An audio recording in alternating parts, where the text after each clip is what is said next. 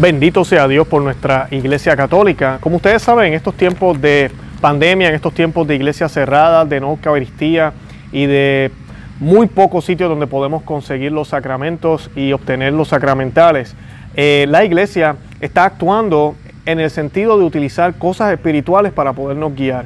Sabemos que hace poco pues están eh, estimulando a las personas a hacer oraciones en grupo, a hacer oraciones a nivel mundial. No va, van un par de días, eh, el Papa eh, le pidió al mundo entero que rezara el Padre Nuestro a las 12 del mediodía. Eso lo estuvimos haciendo aquí en el programa. Hay un video, lo pueden buscar para que puedan verlo, lo hicimos en vivo. Y este viernes 27 el Papa va a estar haciendo una bendición especial que se hace solamente el día de Pascua, el día de Navidad. La van a estar haciendo este viernes por la situación en la que estamos viviendo. Además de eso, también en Roma se sacó un decreto en el cual se están eh, eh, promoviendo y se están concediendo indulgencias plenarias por diferentes acciones que hagamos, cosas que hagamos en este tiempo de pandemia y de crisis. Así que sin importar quienes sean los líderes de la iglesia, nuestra Santa Iglesia Católica siempre actúa. Bendito sea Dios por eso. Y de eso es lo que yo les quiero hablar en el día de hoy. ¿Cómo podemos aprovechar estas indulgencias plenarias? Porque usted no sabe si mañana se va a morir, no sabemos qué nos pueda pasar y cómo podemos utilizar estas herramientas que la iglesia nos propone herramientas que siempre han estado ahí, pero tal vez no han sido tan necesarias como lo son ahora. De eso es lo que yo les voy a estar hablando en el día de hoy.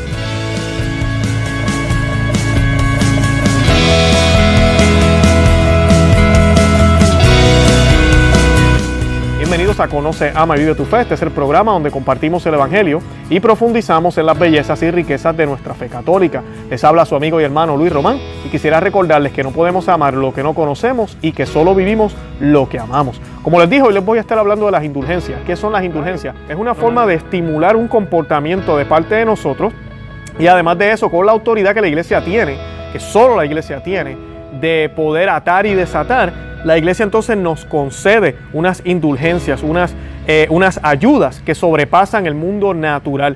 Y ese poder que tiene la iglesia, ¿verdad? Lo podemos ver en Juan capítulo 20, donde se nos dice, ¿verdad? Que Jesucristo impuso las manos sobre los apóstoles y les dijo, ¿verdad? Todo lo que, ¿verdad? Perdonen aquí queda perdonado allá en el cielo. Todo lo que dejen aquí queda retenido allá en el cielo, ¿verdad? Eh, le dio las llaves a Pedro de atar y desatar. También se las dio a la iglesia en ciertos aspectos. Así que vemos eso en acción en estos días y bendito sea Dios por eso, porque a pesar de la oscuridad que hay, a pesar de todo lo que está pasando en la iglesia y en el mundo, hay esperanza. Nunca olvidemos eso. La iglesia no la puede destruir nadie, nada, porque es el cuerpo de Dios, es el cuerpo de Cristo y es eterna y jamás va a poder ser destruida. Ni siquiera los mismos de adentro que han hecho cosas horribles durante siglos han podido destruirla. Bendito sea Dios por eso. Que nosotros hablemos aquí de los problemas no significa que no creamos en esa promesa, al contrario, lo hacemos para que no caigamos en los errores que algunos miembros de la iglesia están, pero lo hacemos también para estar conscientes y orar y interceder por ellos. Y este viernes, como les estaba mencionando, el Papa Francisco va a hacer una bendición eh, que se llama Urbi et Orbi, que significa para la ciudad de Roma y para el mundo. Es una bendición apostólica especial dada por el Papa desde el balcón de la Basílica de San Pedro todos los años, el domingo de Pascua, Navidad y otras ocasiones especiales. El Papa Francisco eh, dijo que la transmisión de oración el 27 de marzo eh, para aquellos que sufren la pandemia del coronavirus incluirá la lectura de la palabra de Dios y la adoración eucarística. Más de 300.000 personas han contraído el virus eh, y según el Centro de Recursos de Coronavirus de la Universidad de Johns Hopkins, la enfermedad respiratoria que se originó en China se ha extendido a 157 países y ha provocado la muerte hasta ahorita, yo leyendo este artículo, de 13.672 personas en el mundo. Puede ser que sean más ahorita. Eh, todos los que se unan espiritualmente a este momento de oración a través de los medios de comunicación recibirán las indulgencias plenarias de acuerdo con las condiciones previstas en el reciente decreto de la penitencia apostólica. Y yo voy a explicar en un momento qué es la indulgencia plenaria. Y se me olvidó hacer la oración, disculpen, así que lo vamos a hacer ahora. Eh, y la vamos a hacer en el nombre del Padre y del Hijo y del Espíritu Santo. Amén. Dios te salve María, llena eres de gracia, el Señor es contigo. Bendita tú eres entre todas las mujeres y bendito es el fruto de tu vientre Jesús. Santa María, Madre de Dios, ruega por nosotros pecadores, ahora y en la hora de nuestra muerte.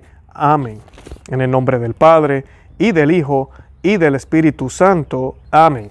Bueno, y el decreto dice, decreto de la penitenciaría apostólica relativo a la concesión de indulgencias especiales a los fieles en la actual situación de la pandemia. Eh, y dice lo siguiente, se concede el don de indulgencias especiales a los fieles que sufren la enfermedad de COVID-19 eh, o COVID-19, comúnmente conocida como coronavirus, así como a los trabajadores de la salud, a los familiares a todos aquellos en cualquier calidad que los cuidan, con la alegría de la esperanza constante en la tribulación, perseverante en la oración.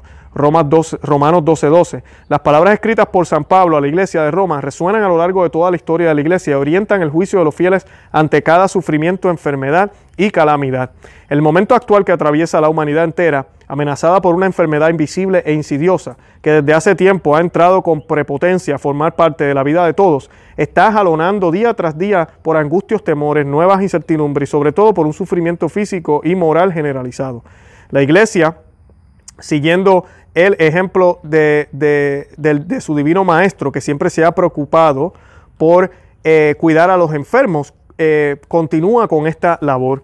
Y pues no voy a leerlo completo, ¿verdad? Pero dice aquí, se concede la indulgencia plenaria a los fieles enfermos de coronavirus, sujetos a cuarentena por orden de la autoridad sanitaria en los hospitales o en sus propias casas. Si, con espíritu desprendido de cualquier pecado, se unen espiritualmente a través de los medios de comunicación a la celebración de la Santa Misa, el rezo de Santo Rosario, a la práctica piadosa del Via Cruci u otra forma de devoción. O si al menos rezan el credo, el Padre Nuestro y una piadosa invocación a la Santísima Virgen María, ofreciendo esta prueba con espíritu de fe en Dios y de caridad hacia los hermanos, con la voluntad de cumplir las condiciones habituales, ¿verdad? Que son confesión sacramental, comunión eucarística y oración según las intenciones eh, del Santo Padre, apenas le sea posible. Eso es importante. Para poder obtener las eh, indulgencias tenemos que cumplir con esos requisitos. Confesión, Eucaristía y orar por las intenciones del Papa. Mucha gente a veces me escandaliza, nosotros hicimos un video sobre las intenciones del Papa, les recomiendo que lo vean.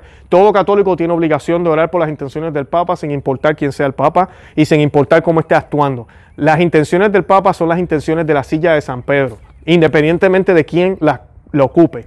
Y nosotros tenemos que tener fe que cuando hacemos una oración como esta, te pedimos Dios por las intenciones del Papa, debemos tener fe de que el Señor no nos va a conceder nada malo, porque si Él es el Padre perfecto, Él va a saber darnos cosas bien, Él va a saber darnos cosas buenas, o no tengamos miedo de orar por las intenciones del Papa. Nuestro deber es seguir orando por esas intenciones, para que sean buenas, para que las que, si algunas, si las que son buenas se hagan, las que no se detengan. Solo Dios hará su obra y Él es el que decide, Él es Dios.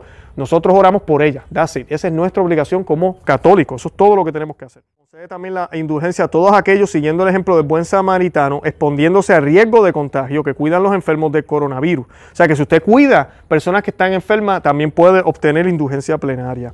Eh, esta penitencia apostólica además concede de buen grado en las mismas condiciones la indulgencia plenaria con ocasión de la actual epidemia mundial, también a aquellos fieles que ofrezcan la visita al Santísimo Sacramento o a la adoración eucarística o la lectura de la Sagrada Escritura durante al menos media hora o el rezo de Santo Rosario o el ejercicio piadoso del Via Crucis o el rezo de la Corona de Divina Misericordia para implorar a Dios poderoso por el fin de la pandemia, el alivio a los afligidos y la salvación eterna de los que el Señor ha llamado así. Aquí este documento fue también aprobado por el Papa y me parece muy, muy acertado. Estamos hablando de cosas sobrenaturales aquí también, no estamos hablando solamente de los dolores físicos. Como ven, estamos hablando de la salvación, que es lo que lo hemos estado diciendo aquí en el canal, que tenemos que tener en mente y en cuenta. Tenemos que pensar en la salvación de las almas y pedir por esas personas. El hacer eso, usted puede obtener indulgencia. Hacer cualquiera de esas prácticas que acabo de mencionar. La iglesia reza por por los que estén imposibilitados de recibir el sacramento de la unción de los enfermos y el viático, encomendando a todos y a cada uno de ellos a la divina misericordia en virtud de la comunión de los santos y concede a los fieles la indulgencia plenaria en punto de muerte siempre que estén debidamente dispuestos y hayan rezado durante su vida algunas oraciones.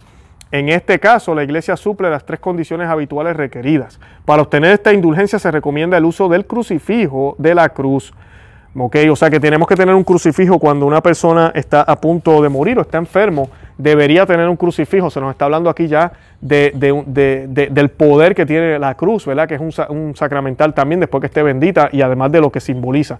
Así que esos son el decreto que ellos sacaron. Es un poco sencillo, muchas de estas indulgencias siempre están eh, disponibles, están en pie, como decimos nosotros, están activas, ¿verdad? Eh, pero nosotros no lo sabemos. Mucha gente ni sabe que usted obtiene indulgencia eh, por, rezar el Santo Rosario y orar por las intenciones del Papa. Cada vez que usted hace eso, usted obtiene indulgencia plenaria. ¿Qué, qué es la indulgencia? Bueno, imagina que, tu, imagina que tu alma es una tabla y cuando pecas es como si agarraras puntillas, ¿verdad? Clavos y se los clavara. Cuando te confiesas, ¿verdad? Bajar a la confesionario, esas puntillas salen, pero lamentablemente los huecos que dejaron en la tabla permanecen. La indulgencia plenaria se encarga de quitar esos huecos de la tabla y dejarla como nueva. Es una muy buena analogía.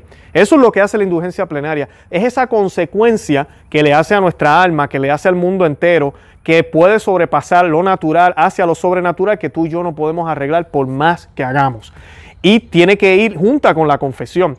Eh, usualmente usted va a la confesión primero y se le quedan esas marcas. Usted está confesado, el Señor lo perdonó, pero todavía hay unas marcas que quedan de lo que usted hizo. Es como romper un espejo, eh, yo me, pido perdón, me disculpo, arreglo las cosas con el dueño del espejo, pero el espejo sigue roto. El espejo sigue roto. La forma de reparar ese espejo y dejarlo como nuevo y que sea el mismo espejo es a través de la indulgencia. Y lo único que tiene el poder para hacer eso es Dios. Y Dios lo hace a través de su iglesia. Y su iglesia entonces nos empuja a hacer cosas que sean de oración, a hacer prácticas que nos lleven a sacrificarnos con la actitud correcta, que debe ser una actitud de contrición, una actitud de arrepentimiento y una actitud que sea por la salvación de mi alma y por el amor que le tengo a Dios. No porque me voy a ir para el infierno, sino porque amo a Dios. Otra imagen que puede ayudar es la de unos niños jugando a la pelota en el parque. Uno de ellos patea con fuerza y rompe la ventana de una casa, que este sería el pecado. Avergonzado va a donde el dueño de esta y pide, le pide perdón. Esto sería la confesión. El vecino amablemente lo perdona, sin embargo, aún hace falta que el niño pague por la ventana rota. Como él no tiene dinero, se dirige a donde sus padres y le pide para pagarle al vecino. Ellos sacan lo necesario y pagan su deuda.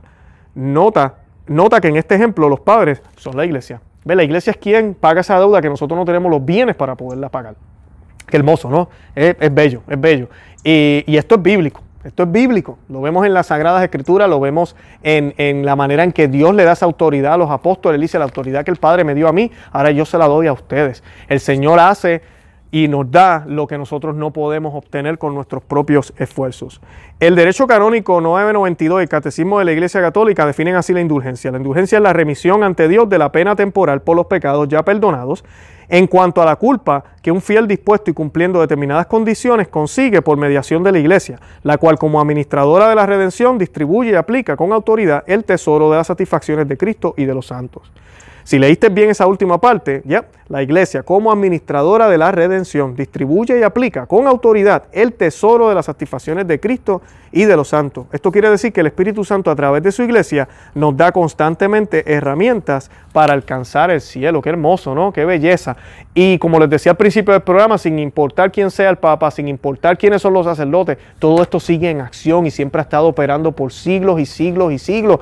Es más, hemos visto cuando más crisis ha habido en la iglesia, cuando más corrupción, cuando menos acceso ha habido a sacramentos, cuando más martirio había, más persecuciones, cuando más santidad floreció de ella, Así que no, no tengamos, no perdamos la esperanza para nada pensando que en estos tiempos ya no hay, no hay oportunidad.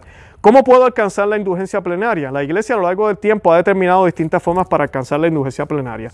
Hay algunas que se pueden hacer en cualquier momento. Media hora de oración frente al Santísimo, rezar el Via Crucis, eh, rezar el rosario en familia o en comunidad, leer la Biblia durante media hora. Como también hay otras que aplican solo para momentos específicos, como sucedió en el año de la fe, eh, donde se podría visitar una basílica papal, visitar eh, cualquier otro lugar que se, que se especifique, también en los años jubilares. que, se, que, se, especifican en la iglesia.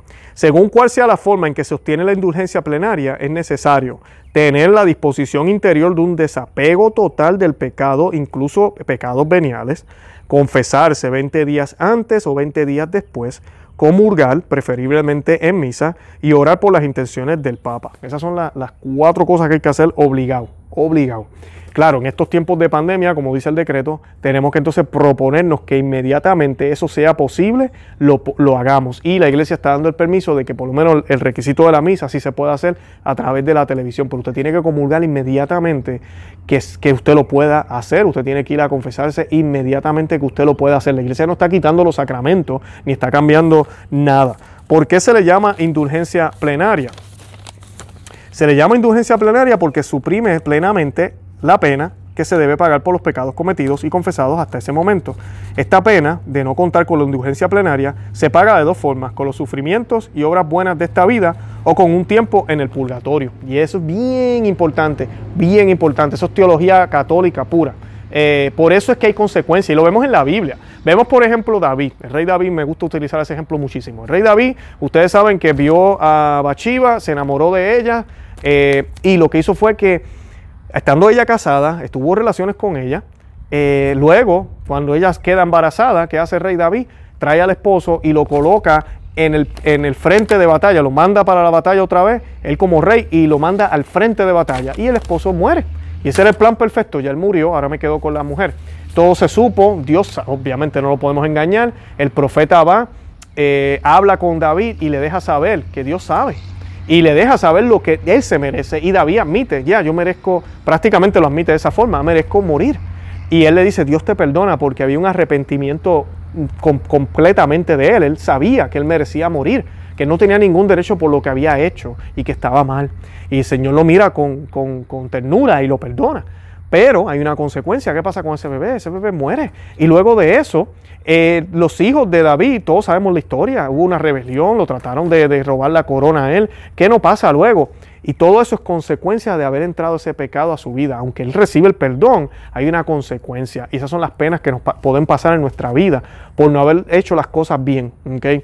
Y las vivimos todo el tiempo y a cada rato. Pero si no pasamos esas penas aquí por alguna razón, porque la vida no nos dio, o porque pecamos casi hasta el último momento de nuestra muerte, que usualmente eso es lo que lamentablemente sucede con nuestros pecados veniales, pues posiblemente vamos a tener que pasar un tiempo en el fuego del purgatorio. El purgatorio no es el primer nivel del, del cielo, es, es, el, es, parte del infierno, como nos enseña Santo Tomás de Aquino, pero es un lugar que no es el infierno, no es el infierno infierno donde se quedan las almas en perdición, sino es un lugar de castigo para poder purgar lo que no deberíamos tener para poder entonces entrar al cielo. Y pues eso es lo que evitamos con la plena, eh, con la indulgencia plenaria. Estas son una supresión, estas son una supresión parcial de la pena. Sin embargo, la iglesia no especifica cuán parcial es. Eh, simplemente dice que una parte de la pena es perdonada. Eh, y eso es ahora, en el pasado habían unas guías que decían ¿verdad? los años y el tiempo y toda esa cosa, aunque sabemos que en el mundo sobrenatural todo se mide distinto. Pero en el pasado, ¿verdad? Si usted consigue el, libro de la Rocolta, ahí le dice por rezar el Gloria a tal hora o hacerlo de esta manera y, hacerlo por las intenciones del Papa, le damos tanta indulgencia, tantos años de, indulgencia. Y es interesante ver eso, eso es algo que ya no se sigue en la Iglesia Católica, lamentablemente, pero era algo que los católicos de antaño hacían y seguían. Eh, las indulgencias solo son aplicables a uno mismo o a un difunto. Si lo piensas, tiene sentido. No puedes ofrecer tu indulgencia por alguien que aún vive, ni siquiera si está en coma o alguna enfermedad muy grave, pues su tiempo no ha acabado y aún cuando no lo notamos pueden seguir tomando decisiones. Sin embargo, si puedes ofrecerla por un difunto. Solo se puede recibir una indulgencia al día, bien importante. Si dedicaras un día completo a tener muchas indulgencias plenarias, sería muy beneficioso para tu alma, pero solo se puede recibir una al día. Sea sea que la aproveches para ti o que la ofrezcas para un difunto. Eso es importante. Así que ahí tienen un poquito de información sobre las indulgencias plenarias. La iglesia yo creo que va a seguir haciendo este tipo de actividades y cosas durante esta pandemia. Yo entiendo, ya han visto mis videos, yo sé que podemos hacer más, yo sé que la iglesia puede hacer más, yo sé que hay unos actos de cobardía aquí, pero las indulgencias siguen ahí utilicen ese beneficio. Tenemos la comunión espiritual que la practicaban los santos. Tenemos, podemos recibir eh, podemos hacer una contrición perfecta, que ya les, hice un video, los, invito a que lo busquen, se lo estoy dejando aquí en la descripción, de cómo podemos hacer una contrición perfecta siempre y cuando teniendo en mente que nos vamos a confesar tan pronto que sea posible. O sea que todo eso lo podemos hacer por si, mira, Dios no lo quiera, nos enfermamos o el Señor nos llama hacia la otra, hacia la otra vida, que no, no, no estemos en pecado grave. Bueno, los invito a que visiten nuestro blog conoce que se suscriban aquí al canal en YouTube, que le den me gusta, que nos busquen en Facebook, Instagram y Twitter. Y nada, que nos sigan acompañando siempre. Por favor, hagan el Santo Rosario por esta pandemia, por las almas, para que el mundo se arrepienta. Tenemos que dejarle saber al mundo, estamos mal nos hemos desviado del camino de Dios y la providencia del Señor se está valiendo de esta enfermedad. Él no nos está protegiendo de ellas ahorita porque no nos hemos arrepentido. Y el Señor sigue con nosotros y nos acompaña durante esta purificación, pero tenemos que decirle al mundo, oiga, tenemos que hacer oración a los católicos, tenemos que hacer oración más que nunca, más Via y más Rosario, y debemos orar por el Papa, por la Iglesia, por todos los sacerdotes, sin ninguna pena y sin ningún temor, porque nuestro Señor lo puede hacer todo y para Él nada es imposible. Bueno, los amo en el amor de Cristo y Santa María, ora pro nobis.